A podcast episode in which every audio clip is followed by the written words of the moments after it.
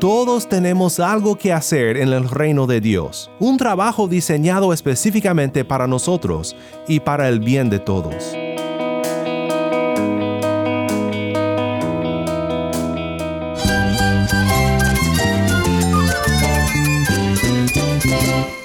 Cristo es la esperanza. Cristo es mi Señor y mi Salvador. Cristo ha transformado mi vida. Cristo es la viña. Separado de Él, nada puedes hacer. Cristo es el camino, la verdad y la vida. Jesús es mi todo. El único descanso, la única paz verdadera es con Jesucristo. Estás escuchando a El Faro de Redención, Cristo desde toda la Biblia para toda Cuba y para todo el mundo.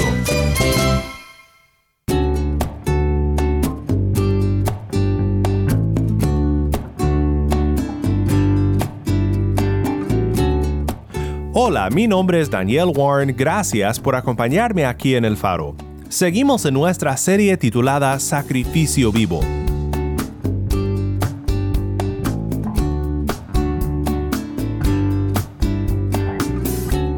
Ha sido de mucha bendición para mí en esta semana estudiar contigo este maravilloso capítulo de Romanos 12 donde Pablo después de su gran exposición del Evangelio en el resto de la carta, ahora empieza a mostrarnos cómo este Evangelio transforma nuestra manera de vivir y nos presenta el llamado de vivir una vida sacrificial que ama a Dios y al prójimo. Continuamos hoy en Romanos 12, 3 al 8, pensando ahora en los dones que Dios nos ha dado para servirle. Sus dones vienen de su amor y generosidad, y son un ejemplo más de cómo nuestro Dios nos ha bendecido por su gracia en Cristo Jesús. Si tienes una Biblia, busca Romanos 12, 3 al 8 y quédate conmigo.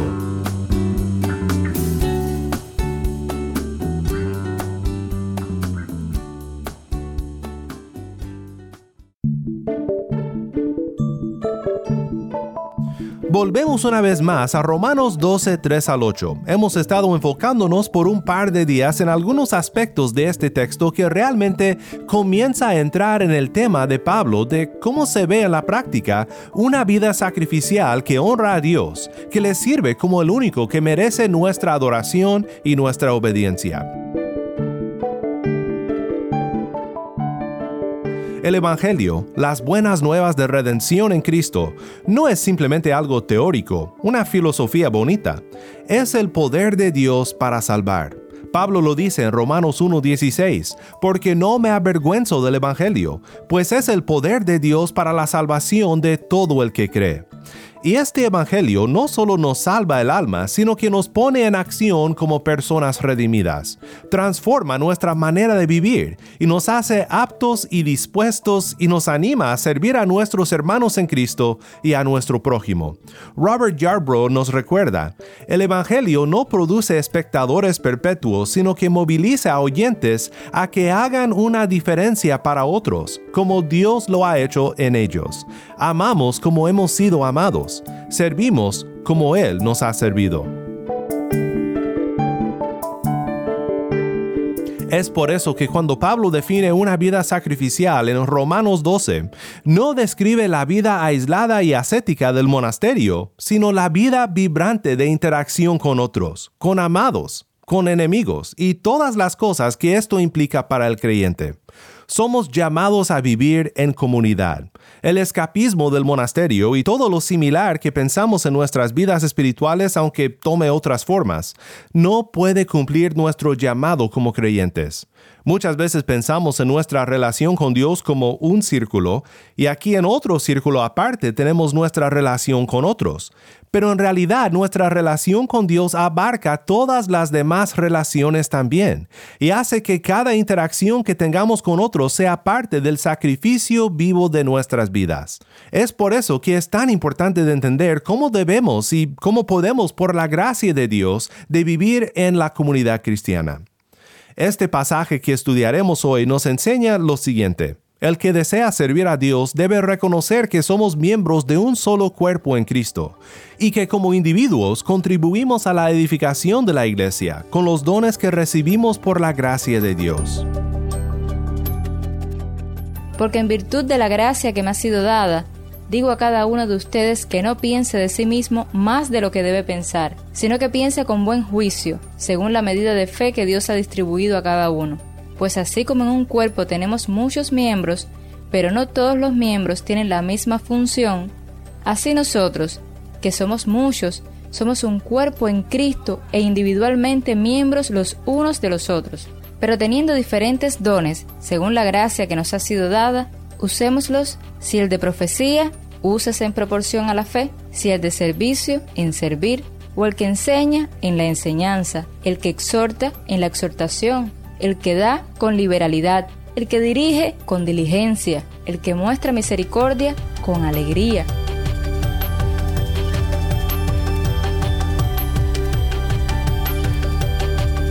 Gracias, Tai, por ayudarnos con la lectura desde La Habana. Nuevamente esto fue Romanos 12, 3 al 8. Quiero considerar contigo algunos aspectos de nuestro servicio en la comunidad cristiana que Pablo menciona aquí, y cómo es que cuando todos reconocemos nuestra capacitación como individuos para contribuir a la comunidad, unidos en Cristo, reflejamos la gracia de Cristo como iglesia. Primero, Pablo habla de la profecía. Como ya sabrás, tal vez este es un tema de enorme controversia y sé que hay diferencias de opinión respecto a ello aún entre nuestros oyentes. Probablemente lo que debemos de entender como profecía aquí no es tanto palabras que predicen el futuro, sino el otro uso de la palabra profeta como mensajero de Dios. Especialmente en los primeros días de la iglesia primitiva, al parecer, Dios utilizaba profetas a menudo, personas a quienes les fueron dadas palabras inspiradas por el Espíritu Santo para edificar, exhortar y hablar la verdad a la comunidad. Pablo escribe en detalle a la iglesia de los Corintios sobre el uso y también el abuso de tales dones y de cómo debía de ser utilizado en orden. Los que son llamados profetas siempre se incluyen en las listas después de los apóstoles, apóstoles, los profetas, y según mi parecer, este es un don que ya cumplió su propósito y que tal como el oficio del apostolado ha dejado de existir. Pienso que tenía una función importante durante el periodo en el que aún no se completaba el canon de las escrituras, la palabra de Dios en su totalidad, como hoy ha sido recibida por la iglesia, pero que ahora que tenemos la palabra completa ya no hay profetas en este mismo sentido, aunque varios aspectos de lo que era este don, como hablar la verdad de Dios de parte de Dios conforme a la fe, esto es lo que significa en proporción a la fe, de manera que concuerde con la fe, pues en todo esto existe aún un aspecto de profecía en la predicación, pero ya no como un mensaje dado por inspiración directa de Dios. El siguiente aspecto de esta vida en comunidad que Pablo menciona es el servicio, de la palabra diaconía, de donde proviene el oficio de diácono, pero también denota servicio general, y generalmente se refería a servicio un poco difícil y no de muy alta estima el trabajo sucio, tal vez cosas como limpieza y así. No es algo tan emocionante como la profecía, pero de suma importancia, por supuesto.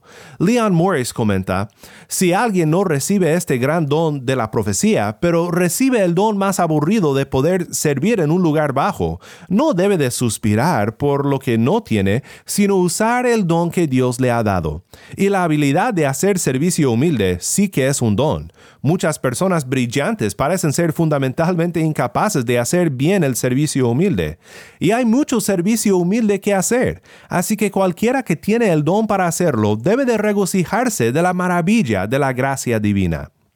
Pues recordemos lo que vimos anteriormente sobre cómo Pablo describe a la iglesia como un cuerpo y cómo habla de la locura, de que el pie no quiera ser el pie o la mano que no quiera ser mano.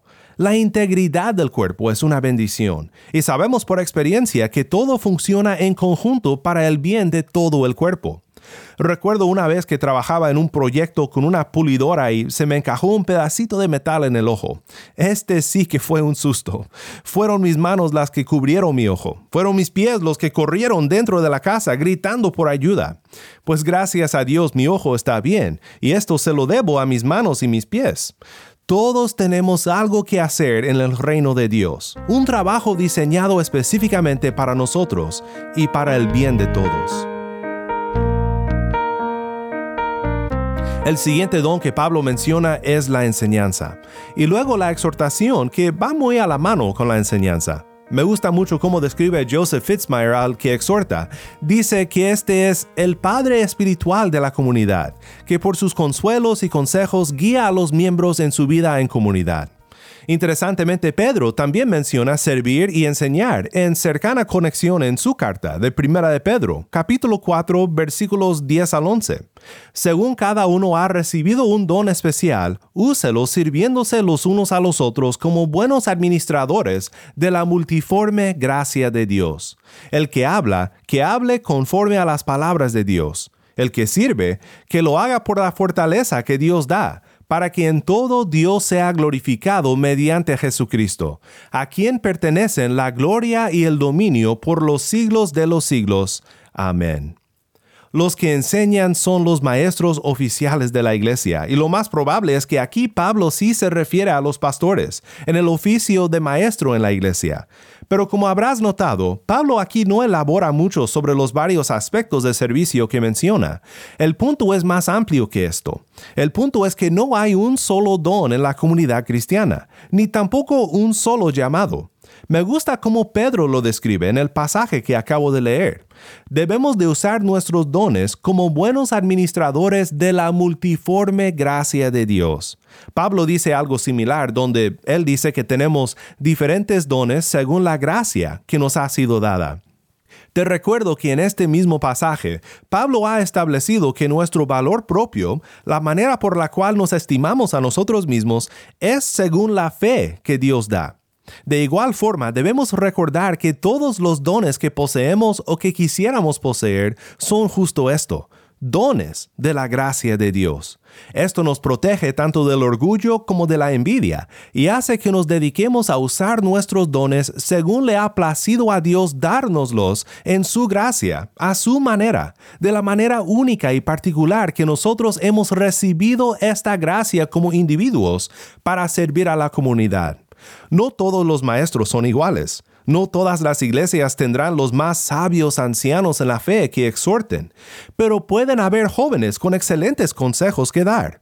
Lo importante aquí es recordar la multiforme gracia de Dios, que nunca deja estática la iglesia, sino que siempre da a cada iglesia lo que necesita para crecer en su contexto, para la gloria de Dios.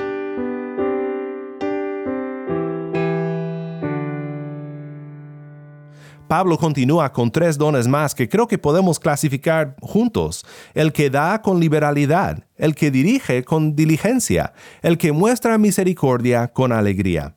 El que dirige es un poco complicado porque la palabra es difícil de traducir. Administración tal vez sea una palabra más apta para explicar lo que Pablo comunica aquí. Creo que aquí vemos a la comunidad y a los valores de la comunidad en su más profundo ejemplo de amor.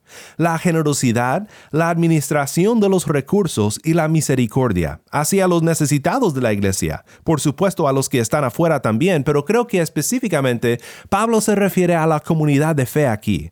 Este es un increíble ejemplo del amor de Cristo, aquello que hace extraño y hermoso al reino de Dios.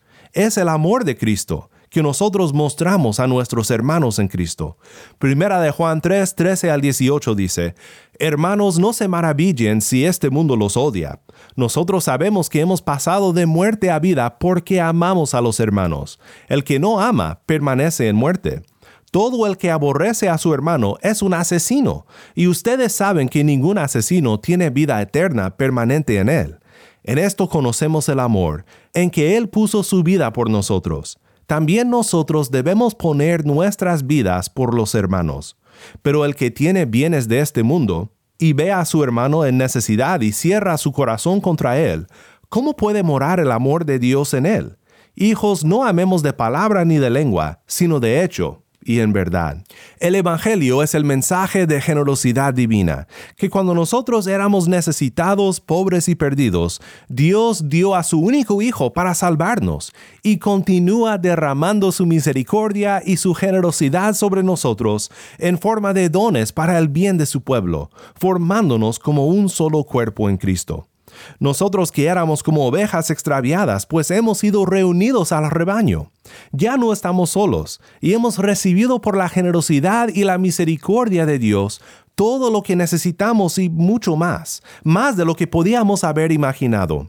Y esta misericordia que hemos recibido de Dios rebosa en nuestros corazones y se manifiesta como aquel que da de lo poco que tiene para el hermano en Cristo que sufre, como aquellos dos o tres que se reúnen un sábado por la mañana para hacer limpieza en el patio de la viuda que no puede por ella misma de los que abren sus hogares al que no tiene padre o madre, proveyéndoles no solo físicamente, sino también siendo para ellos la familia que tanto necesitan.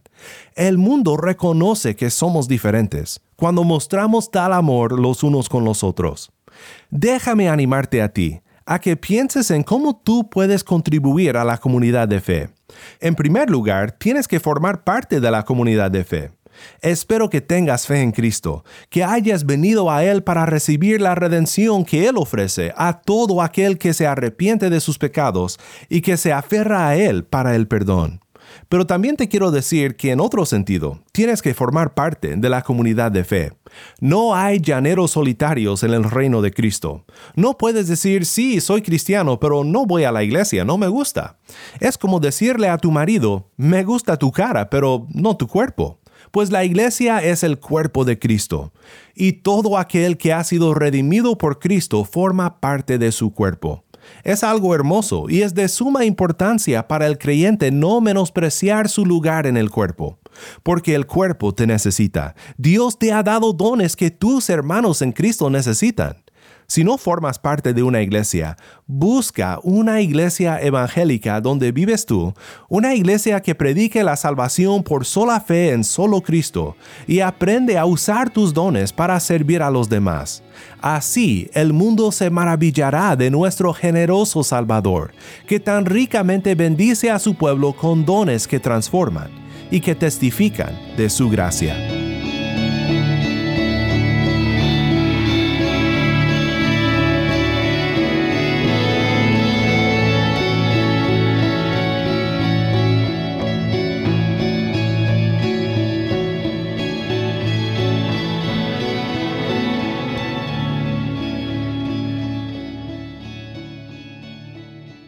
Mi nombre es Daniel Warren y esto es el faro de redención.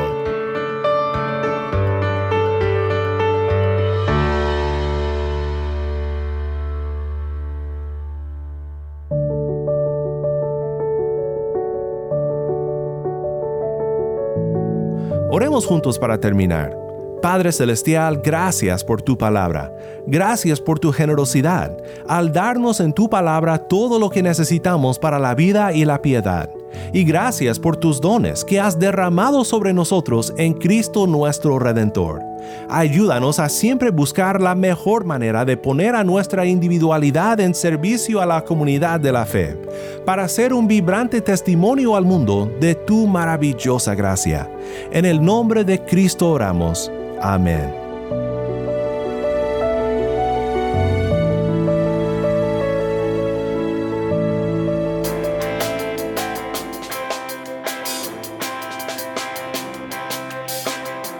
El Faro de Redención como programa radial fue ideado para Cuba, pero ha crecido a un nivel global y si estás en sintonía fuera de Cuba, te agradezco por pasar estos tiempos con nosotros estudiando temas que nos fortalecen en nuestro caminar cristiano.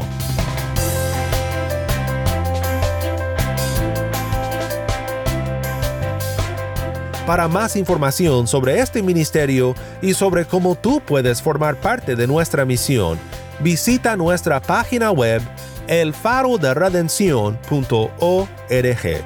Nuevamente nuestra página web elfaroderedención.org.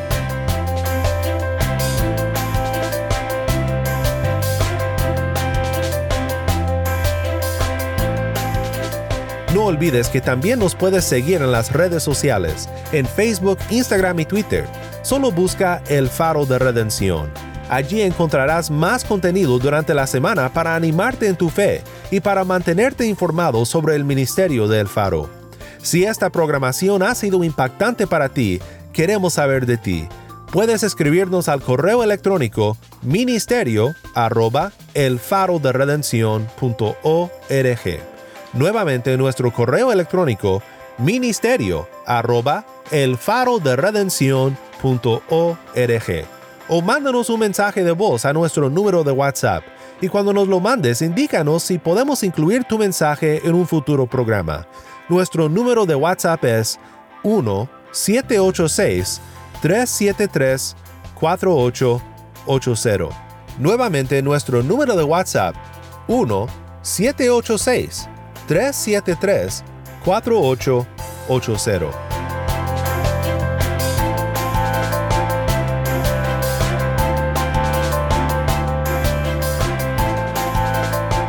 Mi nombre es Daniel Warren. Te invito a que me acompañes la próxima semana para continuar en esta serie Sacrificio Vivo la luz de Cristo desde toda la Biblia para toda Cuba y para todo el mundo, aquí en el faro de redención.